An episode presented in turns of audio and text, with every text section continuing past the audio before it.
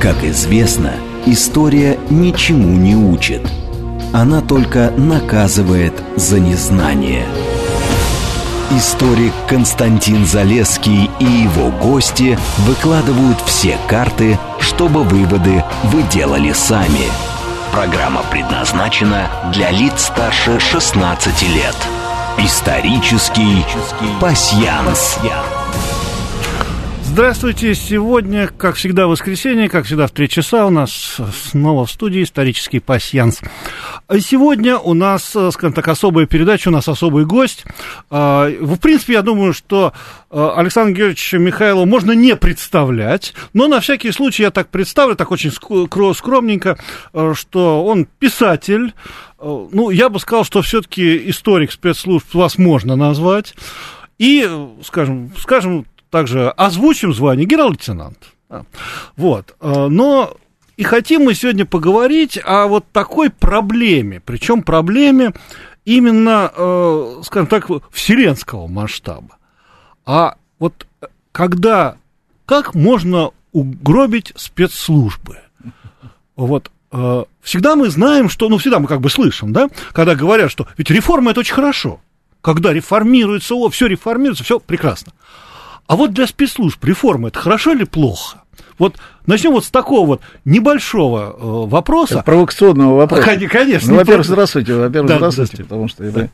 э, вот уже сегодня встретились, и там в кулуарах кое-чего мы перетерли. Угу. А, что касается реформ, ну, знаете, специальная служба весьма конспиративный инструмент. Не с точки зрения подходов и каких-то оперативных э, ситуаций, да, любого оперативного работника надо выращивать очень долго, тщательно. Для того, чтобы человек стал оперативным работником, нужно 5-7 лет, все зависит от функций. Ну, да? Конечно. А, даже в Комитете государственной безопасности существовали некие такие временные факторы, допустим, от младшего опера до опера, год от опера до старшего опера, не менее двух лет, а то старшего опера до замначальника отделения три года, ну и так далее. Так вот, когда мы говорим о специальных службах, мы прекрасно понимаем, что вот если мы начинаем, а, как в фильме а, самые службы, господи, забыл, ну, неважно, а. когда сама-сама, быстро-быстро сама-сама, да, вот когда мы начинаем, да, а, когда мы начинаем быстро подталкивать а, к чему-то, к каким-то новым веяниям, специальные службы, то наступает коллапс, потому что э, значительная часть людей, которые уже э, понимают, что такое оперативная работа, понимает функции, задачи, э, формы и методы, к которым они ведутся, и вдруг на какой-то момент вдруг ему говорят, ша, все будет теперь по-другому. Вот я пришел, все, как в том э, известное такая известное выражение, э, есть две, командир говорит, делай, как я делай как я, а замполит делай, как я сказал. Ага. Вот очень часто специальными службами начинают руководить замполиты, которые говорят, делай, как я сказал. А, для вот нашей передачи она проходит как раз в тот период, когда 30 лет назад, 30 лет назад на смену Министерству безопасности пришла Федеральная служба контрразведки. А перед этим, это был 93 год, 22 декабря президент Ельцин, так сказать, э, хлебнув э, рассолу с утра, подписал указ, и, естественно, значит, с этого момента Министерство безопасности прекратило свое Хорошо. существование. А, бывший министр Галушка был назначен начальником директора Федеральной службы контрразведки, а, Степашин был его первым замом, и вроде бы как э, вот с декабря должна была начаться новая эпоха в деятельности специальных служб, хотя надо сказать, что это уже не первая реформа. Первая реформа была после ликвидации Комитета государственной безопасности, объединения, э, вообще такого создания некого монстра э, 19 декабря 1991 года. Ельцин, опять-таки, как я уже сказал, начав с утренней процедуры, подписал указ о ликвидации КГБ СССР, Агентства федеральной безопасности СССР, Межреспубликанской службы безопасности, Министерство внутренних дел и Министерство внутренних дел России, объединив в одну структуру, которая называлась МБВД. У нас называли ее просто mm а, Поэтому, значит, это было совершенно понятно. А, такая вот дурацкая идея возродить НКВД, а, правда, с какими-то якобы новыми функциями. Демократическими. Якобы демократическими, но первыми, кто против этого восставил, конечно, восстали с одной стороны демократы, а с другой стороны оперативные работники, они, которые понимали, что невозможно скрестить ежа с ужом, нельзя в одну структуру вогнать Министерство внутренних дел и Комитет государственной безопасности, то есть разные функции. А, э, эта система, надо сказать, впервые, впервые, вот в 91 году э, против этого восстали прежде всего оперативные работники, генералы, офицеры, Э, и 14 января, наверное, беспрецедентный случай, когда Конституционный суд отменил решение президента. Указ О. президента был отменен. И осталось Министерство внутренних дел и Министерство безопасности Российской Федерации. А вот через два года после октябрьских событий 93 -го года президенту вдруг опять зачесалось, и он решил, так сказать, еще раз реформировать придав некий уже э, налет э, не столько безопасности, сколько специальный такой налет Федеральной службы контрразведки. Надо сказать, что вот мой э, очень хороший товарищ, директор, бывший директор Федеральной службы безопасности Сергей Владимирович Степашин мне рассказывал, как это происходило. Когда пришел этот указ, э, на следующий день они вместе с э, э Галушко приехали к президенту, он сказал, да, ну тут надо подумать, однако, да, и давайте вот подумайте, 7 января доложите вашу структуру. А что докладывать структуру, если структура работала? Ну Поэтому просто тупо переименовали некоторые подразделения, и вместо управления контрразведки стали, значит, управление контрразведных операций, экономическая контрразведка, там, политическая контрразведка, то есть добавили слово. Единственная проблема, с которой столкнулись в тот период, а это была серьезная проблема – а, значит, оставить следствие в системе органов безопасности или нет. И было две проблемы. Первая, первая точка зрения была у Галушка, который понимал, что у него сейчас э, в Лефортово сидят ребята, которые принимали участие в, в октябре 93 -го года, Рудской, Хасбулата, вся эта компания. Вот, и ему очень не хотелось, чтобы, так сказать... Э, и сейчас их заберут? А? И сейчас их заберут, если что? Нет, нет, нет, он как раз не хотел, чтобы у него это оставалось. Да. Он а, хотел он хотел отдать? Он хотел политический а, этот аспект ну... отдать. А Степашин же, напротив, он понимал, что без следствия оперативные работники mm-hmm. работать очень сложно. И подписал президент указ, связанный с, вот, с, с тем, что Федеральная служба контрразведки, она была без следствия. Mm-hmm. До сентября, кстати говоря, это был вот декабрь а в сентябре следствие вернули. Но, правда, уже исследователи не хотели возвращаться, как вы понимаете. Да? Ну, главное разогнать. Да. Поэтому, когда мы с вами говорим о реформах, то надо очень четко понимать, что чем более консервативно с точки зрения э, выращивания кадров, формирования э, идеологии, структуры, чем больше это консервативно, тем это лучше. Если мы все время будем дергать э, хирурга э, за рукав, да, вряд ли он сделает операцию. То же самое со специальными службами. Каждая реформа это 25% потери личного состава. Mm, 25% личного состава, но бог с ним даже с личным составом. Позиции внутри среды. Как внедрять людей, так сказать, э, условно говоря, в зарубежные специальные службы, в организованные преступные группы, создание вот этого агентурного аппарата. Ведь они, э, все, весь этот подсобный аппарат тоже уходит вместе с работниками, которые уволились. А, ну да, логично, связь-то как бы. Связь-то одна, да, понимаете, да, да, конечно, конечно, мы с этим столкнулись, и слава богу, наконец-то после вот длительных таких вот реформ а, пришел Владимир Владимирович Путин а, во главе ведомства, который не стал ничего трогать. То есть ну, он не стал трогать стратегически, тактически внутри можно делать все, что угодно. Но стратегически он не прикасался к специальным службам, и Федеральная служба безопасности вот сегодня существует, уже прошло сколько лет, она по-прежнему является а, так сказать, без каких-либо реформ. Это, кстати говоря, очень важно, потому что мы э, очень часто полагаем, что если мы сейчас убрали одного начальника, поставили другого, то что-то принципиально изменится. Да ничего не изменится. Потому что, как правило, вот мы сталкивались, я служил в органах Комитета государственной безопасности, очень часто считалось, партийные органы считали, что они постоянно нас должны укреплять. Да, да, да, да, да. Понимаете, каждый раз, каждый год нам приходили новые руководители из партийных органов, которые, многие из которых ничего не понимали в этой службе. Ну. А, но, тем не менее, они должны были якобы своим личным авторитетом усилить нас.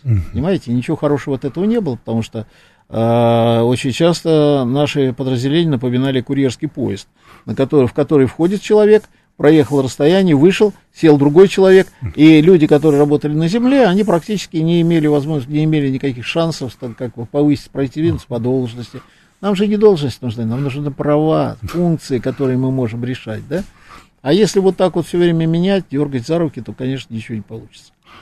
Ну да, вот это вот укрепление спецслужб все время там шло, там отдел кадров все время должен быть укомплектован бывшими сотрудниками ЦК партии, так сказать, там и так далее, и так далее.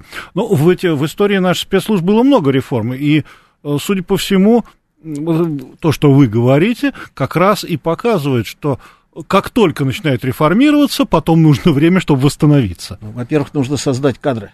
Да. Вот сейчас очень много разговоров, а вот давайте сейчас на, там в зоне боевых действий создадим СМЕРШ. Я говорю, ребята, во-первых, для СМЕРШа нужно три вещи. Первое, нормативная база. Да, кстати. Второе, подготовка кадров. Да? Да, и но... еще несколько лет для того, чтобы эти кадры освоили то, что есть.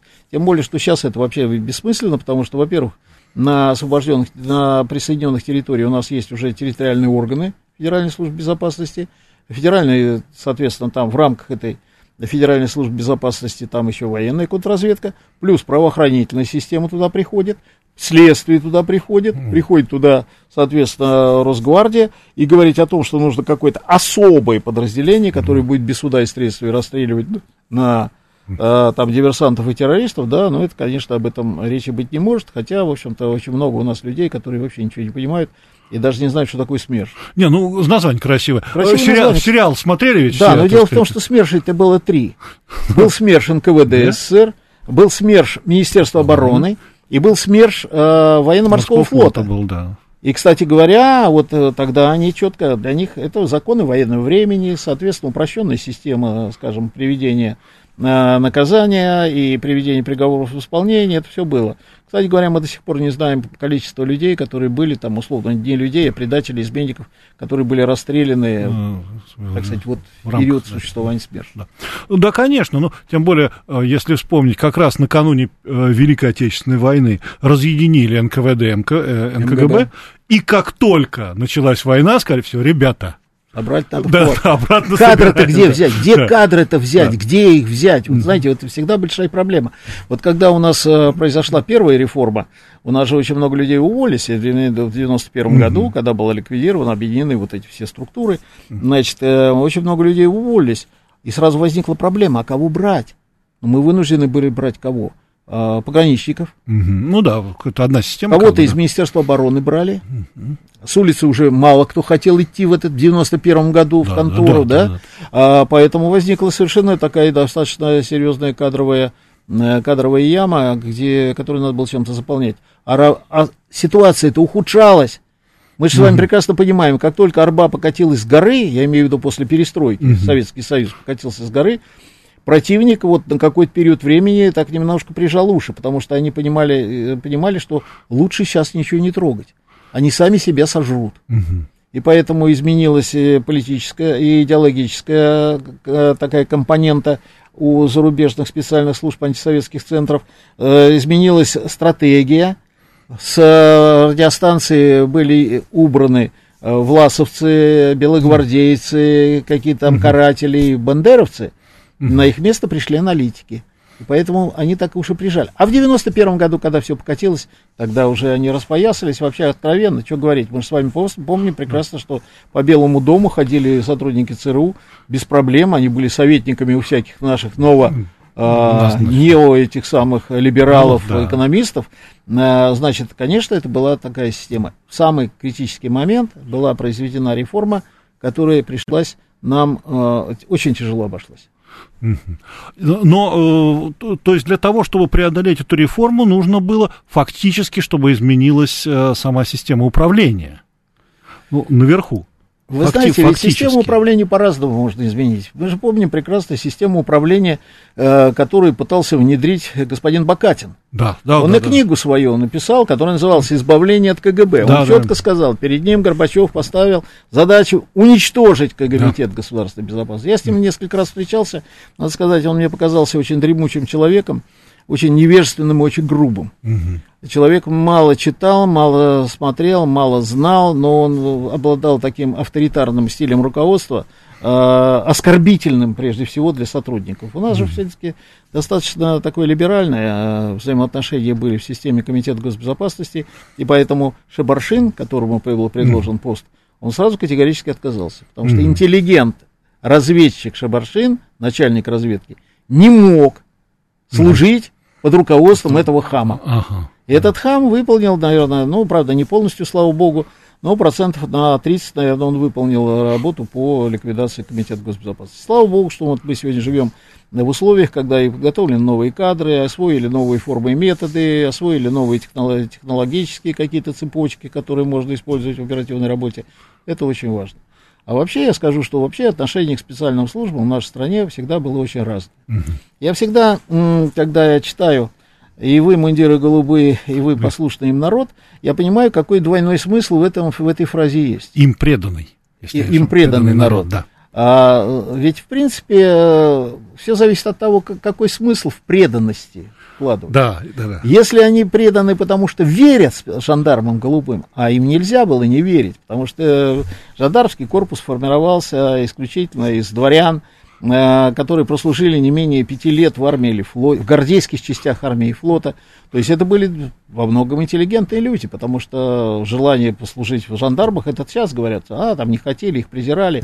Ну, не факт, что там презирали, потому что конкурс на, жан, на вакантные места в жандармском корпусе э, всегда насчитывал не менее ста человек. Ну да, да и потом э, до самого последнего времени, дня э, туда кадры переводились не из полиции, а из да, армии. Да, есть, из армии, из гвардейских частей ну, армии и флота. Там уже, я так, не, не, всегда, но в принципе. Да, То есть да, это да. офицер службы, офицер, боевой офицер, да. Ему приходит предложение перейти в корпус жандармерии, и он переходит или не, не, то, не только предложение, они еще и сами предлагали да, не, ну, да, ну да, то есть он как бы... Поэтому отношение к этому было весьма такое такое. И, наверное, все-таки, когда э, поэт писал эти э, строки, он, наверное, не задумывался о том, что он какой двойной смысл да.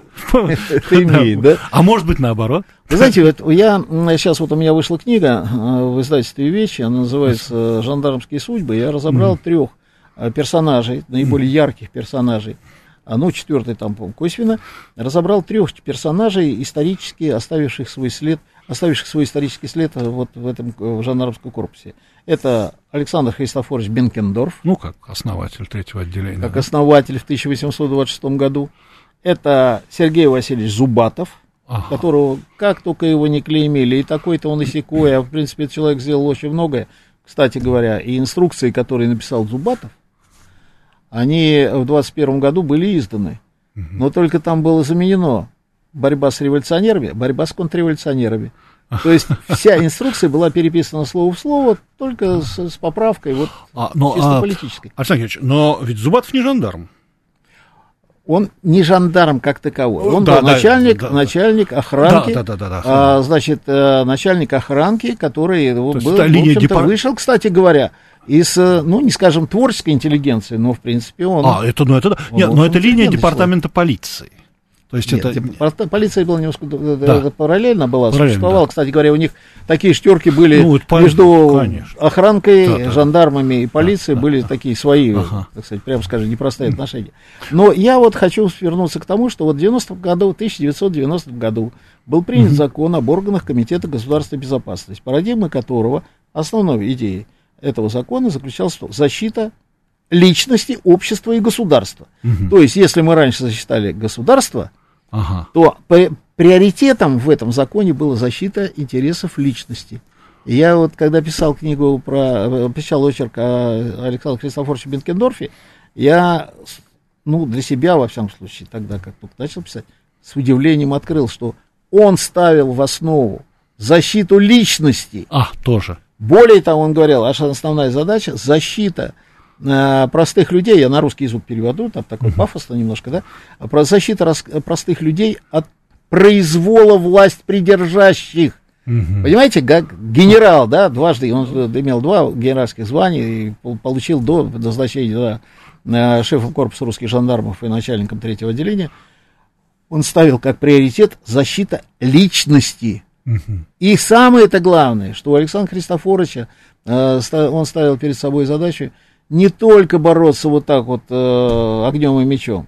Профилактика. Если вы узнаете, что кто-то там чего-то замышляет, нужно сделать все возможное, там, чтобы этого не произошло, убедить, использовать все, ну, я опять-таки перевожу да, на русский ну, язык, понятно, да, конечно, да. инструменты всего гражданского общества для того, чтобы человека удержать, Впоследствии Андропов перед нами тоже такую же задачу ставил. Он То- говорил, посадить человека легко, а вот сохранить его для общества бывает сложно. Профилактика, профилактика, профилактика. Я вам даже скажу, что в 79 году у нас было там несколько таких а, а, арестов, да, по 70-й статье антисоветская агитация и пропаганда. Так а, решение об этих, а, об избрании формы пресечения принимала секретариат ЦК КПСС Мгм. То есть по на уровне. диссидентам, понимаете, по диссидентам.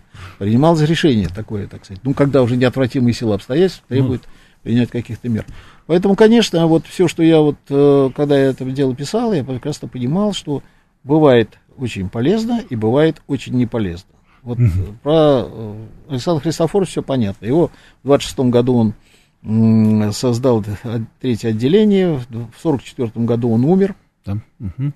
Кстати говоря, очень многие скорбели, и когда он еще болел, к нему, э, ну, скажем, э, дворяне направляли дворню, чтобы они пришли около дома, спрашивали, как, как здоровье Александра Христофоровича. Представляете, да, император два раза в день к нему приезжал. Вот, поэтому это, конечно, было очень важная, так, очень серьезная такая фигура, хотя, ну, разные оценки были. Во всяком случае, резко негативных оценок в отношении него не было, и император говорил, что меня ни с кем не, поруг... не поссорил Александр Христофорович, а со многими и помирил. Вот защита личности, общества и государства, понимаете? Ну да. Да, и тоже, если мы так вот обратимся, то, а, в общем-то, каких-то кардинальных реформ деятельности корпуса жандармов не проводилось. Нет, его он был ограниченный, ограниченное число жандармов Да, в да, России было. И когда вот э, еще в 25 году а, был, а, так сказать, предотвращен бунт сытых, как это называл Герценек, да, э, событие на Сенатской площади 14 декабря, а, то э, вот э, люди, которые попали под раздачу, они, видите, очень многие не получили никакого наказания, а родственники были защищены государством Мгм. были защищены государством, знаете? Ну, и пестили, о чем я вот, собственно, с него и начал, да? Я ведь начал, сказал, что ограниченное количество жандармов было на России. Да. В России, там, я не помню сейчас порядок цифр, но э, когда Пестель писал свою «Русскую правду», он э, предполагал расширить жандармский корпус до 140 тысяч Ой. на всю Россию. Понимаете, то есть это было кратно, это в десятки раз было больше, чем реально существовало. То есть, когда мы говорим о демократии, в которую якобы несли э, декабристы, это еще не факт. Ну, Демократии нет. когда А у Александра Христофоровича, если говорить о его отделении, там 44 человека было. Да, когда мы говорим о демократии, которую несли декабристы, мы об этом, значит, э, как тот, кто говорит о демократии, которую несли декабристы, тот не читал русскую правду, я вам скажу честно. Я когда ее первый раз прочитал, я был в шоке, что, что такое можно написать. Э, Ну да, вот корпус жандармов вот такой был. И потом вот добавились еще охранное отделение, как это... Да, и после смерти, да, после смерти Александра э, II, да. после убийства Александра II появились охранные отделения. Отделение. Их было всего четыре. А, вот. Но когда пришел Сергей Васильевич Зубатов, ведь он же был завербован в 1881 году. Мгм. Он Ну, был раз завербован, сразу. а, так сказать, э, достаточно талантливым Да. э, специалистом в области политического сыска. И вы знаете, у него открылись глаза на многие вещи. Давайте вот на этом моменте мы сейчас прервемся, потому что сейчас у нас будут новости, а потом мы вернемся в студию и продолжим наш разговор с Александром Георгиевичем Михайловым. Историк Константин Залеский и его гости выкладывают все карты, чтобы выводы вы делали сами. Исторический пасьянс. Здравствуйте снова, мы вернулись в студию, и я э, в начале передачи забыл напомнить, но мы находимся в прямом эфире, поэтому нам, естественно, можно звонить 8495-7373-948, нас смс-портал э, 8, плюс 7 925 888 8948, телеграмм для сообщений говорит МСК-бот, ну и, кстати, нас можно видеть э, на телеграм-канале э, радио говорит МСК и на YouTube-канале говорит Москва. А, ну, э, да, давайте в начале часа примем, э, примем, примем звоночек, примем звоночек, да. Алло, слушаем вас. Э, Возьмите наушнички, пожалуйста, да. Мгм. Так. Здравствуйте. Здравствуйте. Э, Константин, э, у вас тема, э, значит, о реформе органов безопасности. Да, в целом. Но что-то она пока не раскрывается. А здесь, на мой взгляд, сказать можно очень много. Вот в современных условиях, в условиях, когда быстро развиваются информационные технологии, главной задачей безопасности, в частности разведки, это умение извлекать данные из интернета. То есть вот реформа здесь, мне кажется, на современном этапе должна заключаться именно в создание таких мощных служб по анализу информации, в частности, извлечение естественно языковых текстов информации, является ли они информационной войной. Вот, я считаю, что пока это еще слабо у нас происходит вот такой mm-hmm. рода анализ. Вот э, что э, гость думает да. на эту тему? Спасибо большое. Сейчас мы переадресуем вопрос. А, на самом деле а, мы вопрос поднимали не такой, что мы должны сейчас реформировать спецслужбы. Да, но вы знаете, да? вы же не случайно и говорили о том, что да. каждый этап времени выдвигает на первый план новые задачи. И то, что вот сейчас наш радиослушатель обозначил, он совершенно правильно обозначил. Сегодня э, информационная война перемещается с экрана телевизора э, социальные сети, э, в различного рода э, цифровые технологии, и более того, на службу, специальным службам противника, ну, я надеюсь, и нам тоже, мы тоже даже что-то будем использовать, все-таки приходит искусственный интеллект и нейросети. Вот это вот очень серьезная проблема, потому что эта проблема уже затрагивает интересы не только государства, но и рядовых граждан. А я сказал, что закон, по закону Федеральной службе безопасности а, приоритет всегда защита личности общества и государства. И вот многие личности сегодня вот от этого самого процесса, который происходит в сетях и э, вообще в мультимедийном пространстве, испытывают самые, э, прям скажем, тяжелые потрясения – я не буду говорить о людях, которые там, которых обманули, там, вы, вытащили деньги, но вы знаете, степень влияния все время возрастает. И поэтому, конечно, вы совершенно правильно сказали, но опять-таки я считаю, что для, этого, для того, чтобы с этим бороться, э, необходимы не только специальные службы, но и должны быть еще специальные структуры, которые этими вещами заниматься, потому, занимаются, потому что это затрагивает сферу высоких технологий, это затрагивает современные э, средства массовых коммуникаций, и, наверное, не всегда специальные службы вот так вот в полном объеме смогут эту функцию выполнить. Вы совершенно правильно поставили вопрос, и я считаю, что это приоритетная сегодня задача. Ведь сегодня люди черпают информацию не из телевизора, прежде всего черпают информацию из интернета, и в интернете много чего бывает. Причем помимо того, что там бывает, есть еще адресное обращение к конкретным людям. А вот это уже очень серьезно, потому что вот этот диалог в конечном итоге может привести и к вербовке агентуры, с чем мы сталкиваемся, да, кстати говоря, да. неоднократно, э, и к э, склонению людей на совершение каких-либо протестных акций или каких-то, так сказать, массовых беспорядков. Это очень серьезная проблема, с которой нужно, э, которой надо очень серьезно заниматься. Но эта функция возложена и на Министерство внутренних дел. Надо сказать, что пока нас, я вот лично со своей колокольни могу сказать, что нас пока противник переигрывает. И мне э, это очень горько, потому что я об этом говорил много лет, и надо сказать, что мы активно это дело продвигали, мы выходили с, иди... с инициативы не с позиции специальных служб, поверьте меня, это уже как бы так с позиции гражданского общества и людей, которые в этом разбираются немножко, выходили на необходимость создания некого цифрового кодекса, а, каким образом вообще регламентировать ситуацию в сети. Ну, потому что сегодня фронт там, и очень важный фронт. Он может привести ко многим вещам. Это мы только с вами затронули такое внешнее воздействие. А где гарантия, что сегодня, так сказать, западные специальные службы не будут внедряться в замкнутые Э, э, в зам, замкнутые э, сети Министерства РЖД, авиации, каких-то еще других вещей, технологически опасных предприятий. Это же очень серьезная проблема, и вы правильно поставили вопрос, но я считаю, что, так сказать, сейчас там эта, эта работа уже ведется. Раньше же для этой цели существовало у нас э, э, целое министерство, министерство, которое занималось именно вот все, что связано с э, цифровыми технологиями, mm. связью, ну и так ну, далее. Ну, формально у нас сейчас оно тоже есть. Ну, сейчас формально, да.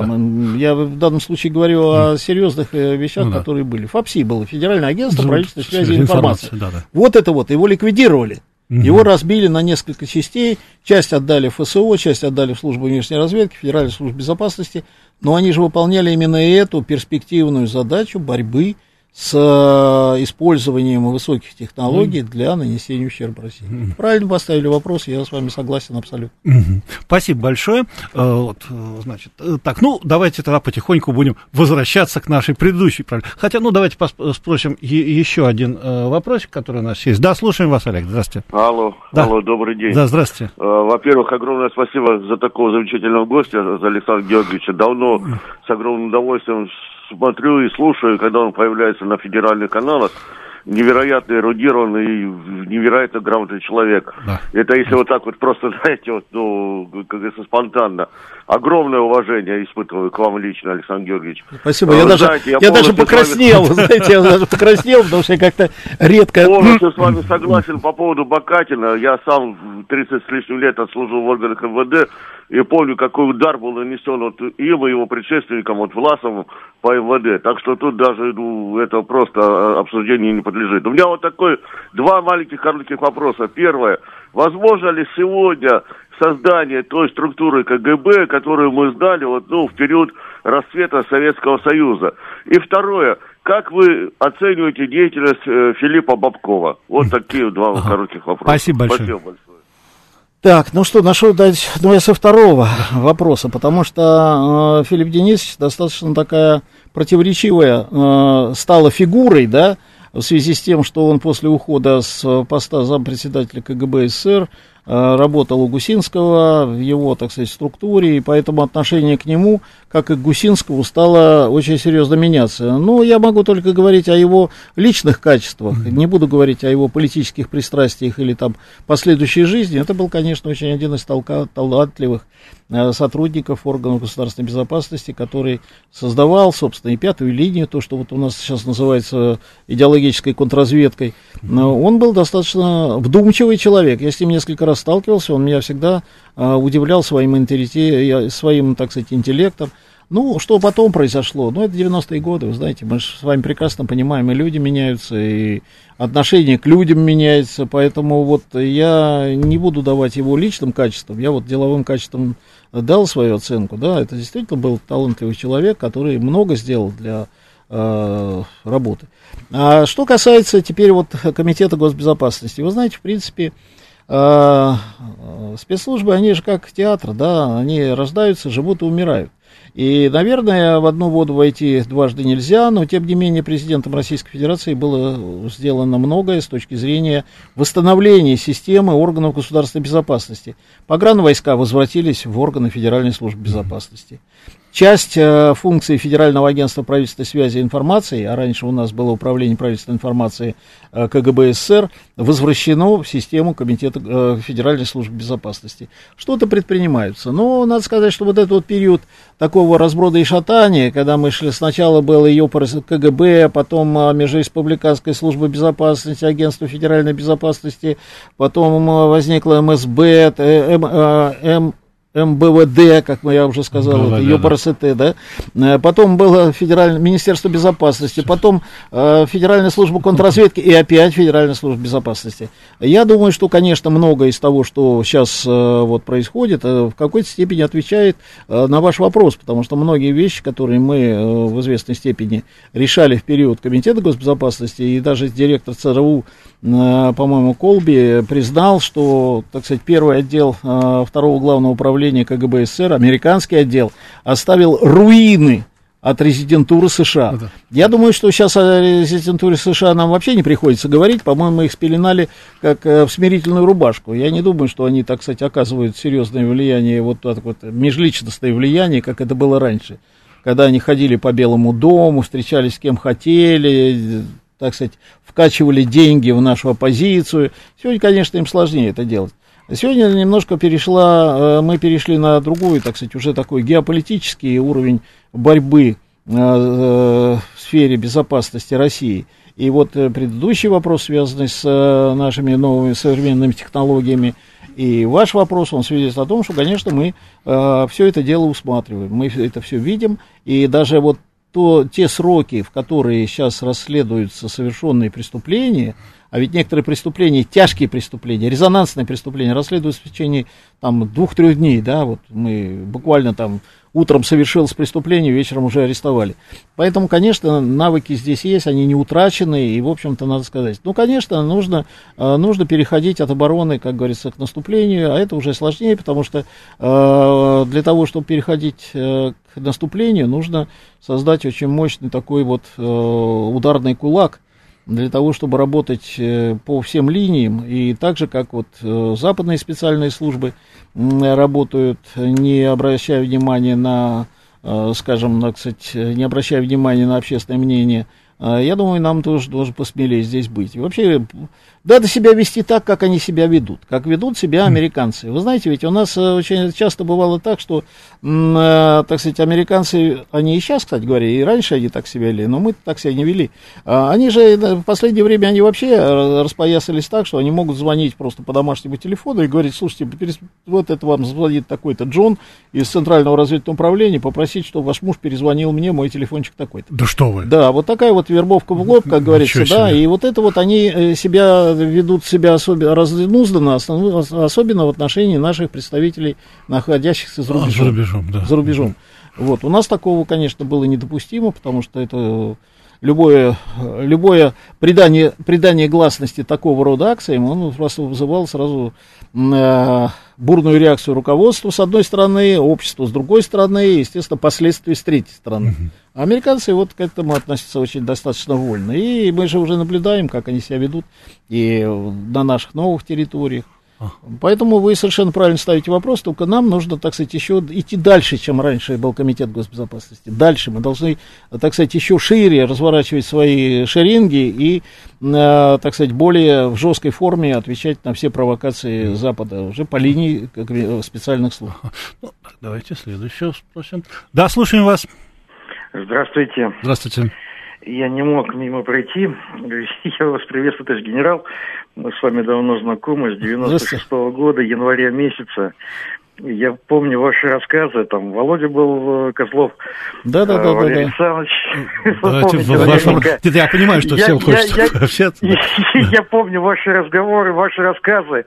Вы потрясающий рассказчик. Вы можете увлечь своими разговорами любую аудиторию. Вы хотите что-то спросить или хотите просто пообщаться? Нет, я просто хотел пообщаться, ну, мы давно с ним виделись крайний раз однажды. Большое вам, большое вам спасибо. Мы в городе нечаянно встретились с вами, большое если помните. Большое вам спасибо. Спасибо, просто, спасибо. Э, просто пообщаться с Александром Георгиевичем. Я, я понимаю, что каждый хочет, но все-таки э, давайте то, что будет все-таки интересно всем.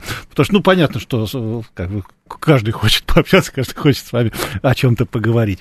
А вот ну, давайте спросим, а, да, слушаем. А, нет, да? Алло. Да, да, слушаю вас. Слушаем. Алло, добрый день, Вадим Подмосковье. Да, У меня вот один вопрос. Если американцы смогли совершить госпереворот на Украине, а где были наши спецслужбы? Спасибо. Ага. О, хороший вопрос поставили. Но дело в том, что когда мы, мы очень часто завышаем позиции, вернее, не позиции, а возможности специальных служб. Мы говорим, они совершили переворот. Да, они способствовали перевороту, но переворот совершили сами же украинцы, потому что, вы знаете, когда накапливается критическая масса недогодования, а ведь э, если мы даже вспоминаем Майдан, и многие же видели эти все кадры Майдана, ведь на Майдан вышла не только, так сказать, вот эта маргинальная среда, не только там какие-то власовцы, бандеровцы и прочие, а вышли-то и рядовые граждане, которые устали от беспредела того же Януковича, mm-hmm. которые уже понимали, что страна катится в пропасть, когда все повязано круговой порукой, когда все...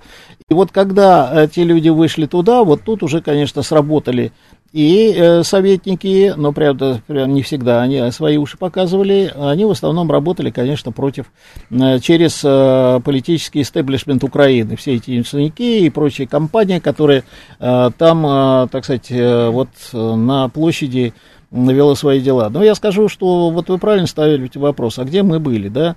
Конечно, мы прекрасно понимаем, что контроль за ситуацией э, в сопредельных государствах осуществляют наши дипломатические представители. Я, э, Украину мы никогда не рассматривали как какой-то плацдарм, да, мы прекрасно понимали, что это наш братский народ, у всех там, кстати, родственники свои, там и сослуживцы, и знакомые, и друзья, и многие учились э, в военных учебных заведениях, которые на, на территории Украины, и вместе принимали участие в боевых действиях в Афганистане. И, конечно, всегда рассматривалась эта страна как э, некий, ну, не будем говорить сателлит, но, в общем-то, абсолютно братский народ. Вот э, я не случайно упомянул наших дипломатов, вот помните, кто там у нас был дипломатами? У нас был послом России был Зурабов, ну, это который ну, развалил все, что можно, да, ну это понятно, да, но это же человек, от него же шла вся информация, да, он же как бы формировал, он должен был выстраивать отношения с органами власти управления. А потом был Черномырдин, конечно, безусловно, талантливый хозяйственник, но, но абсолютно, но опять-таки не дипломат. Он был очень был уверен в своем авторитете, и авторитет у него действительно был среди э, тех же самых нефтяников, которые там на Украине были. Конечно, это все правильно. А, я думаю, что мы, э, наверное, с Украиной Украины решили очень важный вопрос, бескровный вопрос, это все, что связано с Крымом. Конечно, вот в 2014 году у всех были такие ожидания, что вот сейчас мы быстренько хлопнем по столу, по столу кулаком, э, присоединим Харьков, Одессу, э, Харьков, э, Луганск и Донецк. И, честно говоря, вот это вот это было бы, мы были беременны вот этим вот присоединением. Mm-hmm. Если в 2014 году, конечно, мы это сделали, сделали бы также прямо наряду вместе mm-hmm. с Крымом, э, то, наверное, сейчас ситуация была бы несколько иная. Но это было политическое решение. Тут уже специальная служба, как говорится, как вы понимаете, ну, мало да. чего Тут это же не, не это самое. Хотя, скорее всего, э, когда вот решался этот вопрос, э, наверное, политики определили, что, наверное, сразу все эти территории мы просто физи- экономически не потянем. Mm-hmm. Да, мы будем развивать там Крым, с Крымом надо решить в первую очередь, это все-таки база Черноморского флота, это геополитическое значение. А с Донецком было, конечно, понятно, что это тоже очень непростая тема, и люди-то в Донецке непростые. Сейчас вот они немножко так изменились, а ведь мы прекрасно понимаем, что шахтеры Донецкие это тоже, так сказать, честно говоря, не всегда бывал подарок для нас. Понятно. Вот, поэтому, наверное, с этой точки зрения. И, наверное, вы э, справедливы. Я думаю, что когда начинается разбор полетов вот, в связи с той или иной ситуацией, наверное, вы совершенно правильно ставите вопрос. Наверное, мы должны были и там более активно работать. Но, к сожалению, время было упущено, и упущено оно было потому, что, как я уже сказал, мы рассматривали Украину как вот что-то такое, которое никуда не денется. Ну да, совсем. Это сейчас у нас даже родственники между собой, живущие да, в России да, с Украиной, да. не общаются. А раньше же это была простая практически прямая связь. Конечно, там всегда да. там ездили, и э, сало ели, и горилку пили, и шоколад. Э, Порошенковский, кстати говоря, тоже ели.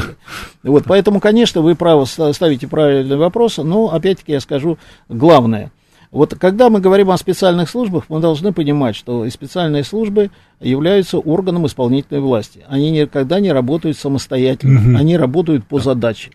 Все зависит от того, какую задачу ставят. Вот, например, наше политическое руководство очень прислушивается к мнению специальных служб, и, конечно, принимаются решения на основании данных специальных служб, дипломатических служб, информационных всяких структур. А, значит, вот в Соединенных Штатах там все наоборот. Например, если раньше прислушивались к мнению там, того же Ален Даллиса, да, американский mm-hmm. президент, то в последние годы президент стал ставить, давайте подгоните мне факты для того, чтобы я что-то решил, да? Mm.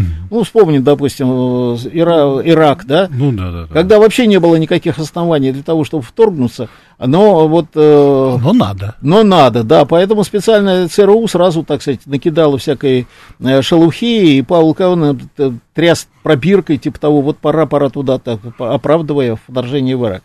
Вот это вот, конечно, вопрос. Я считаю, что наши специальные службы, они э, четко как бы след, э, ну, как бы на них ориентируется, естественно, политическое руководство, на их информацию, э, в отличие от многих других специальных служб, которые просто выполняют социальный заказ, да, вот надо наехать на Ирак, вот наехали на Ирак, надо наехать на Афганистан, наехали на Афганистан, надо наехать на, э, так сказать, Белград, наехали на Белград, поэтому, конечно, но, безусловно, мы прекрасно понимаем, что, к сожалению, мы с вами не обладаем, ни я, ни вы не обладаем информацией, какую докладывали в Москву. Ведь... Ну, давайте еще последний вопросик послушаем, потому что уже как бы у нас там мы близимся к нашему завершению. Да, слушаем вас, пожалуйста.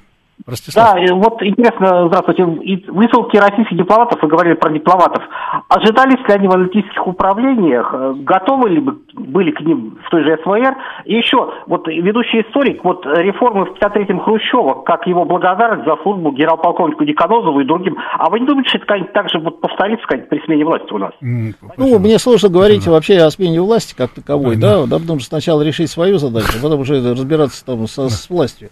А что касается э, высылки дипломатов, понимаете, она всегда висит в воздухе, и всегда мы прекрасно понимаем, что даже основания для высылки дипломатов базируются на данных специальных служб Запада, которые представляют своему политическому mm-hmm. руководству какую-то информацию о том, что дипломаты якобы там занимаются разведывательной деятельностью, хотя многие из них этой деятельностью и не занимаются, а в нынешних условиях мне вообще сложно представить себе, как они могут заниматься, когда да. их просто зажали так, что они да. за пределы посольства да не всегда могут выйти, понимаете? Mm. Поэтому, конечно, это чисто политические акции, и вопрос тут не в том, что там занимаются они или не занимаются. У нас самое главное, что у нас есть ресурс ответно ответить. Да, на это, это самое главное, да. И вот, кстати, вот личный вопрос, э, Александр Геннадьевич, э, как бы вот всегда меня очень волновало, вот ваше мнение, как, каково?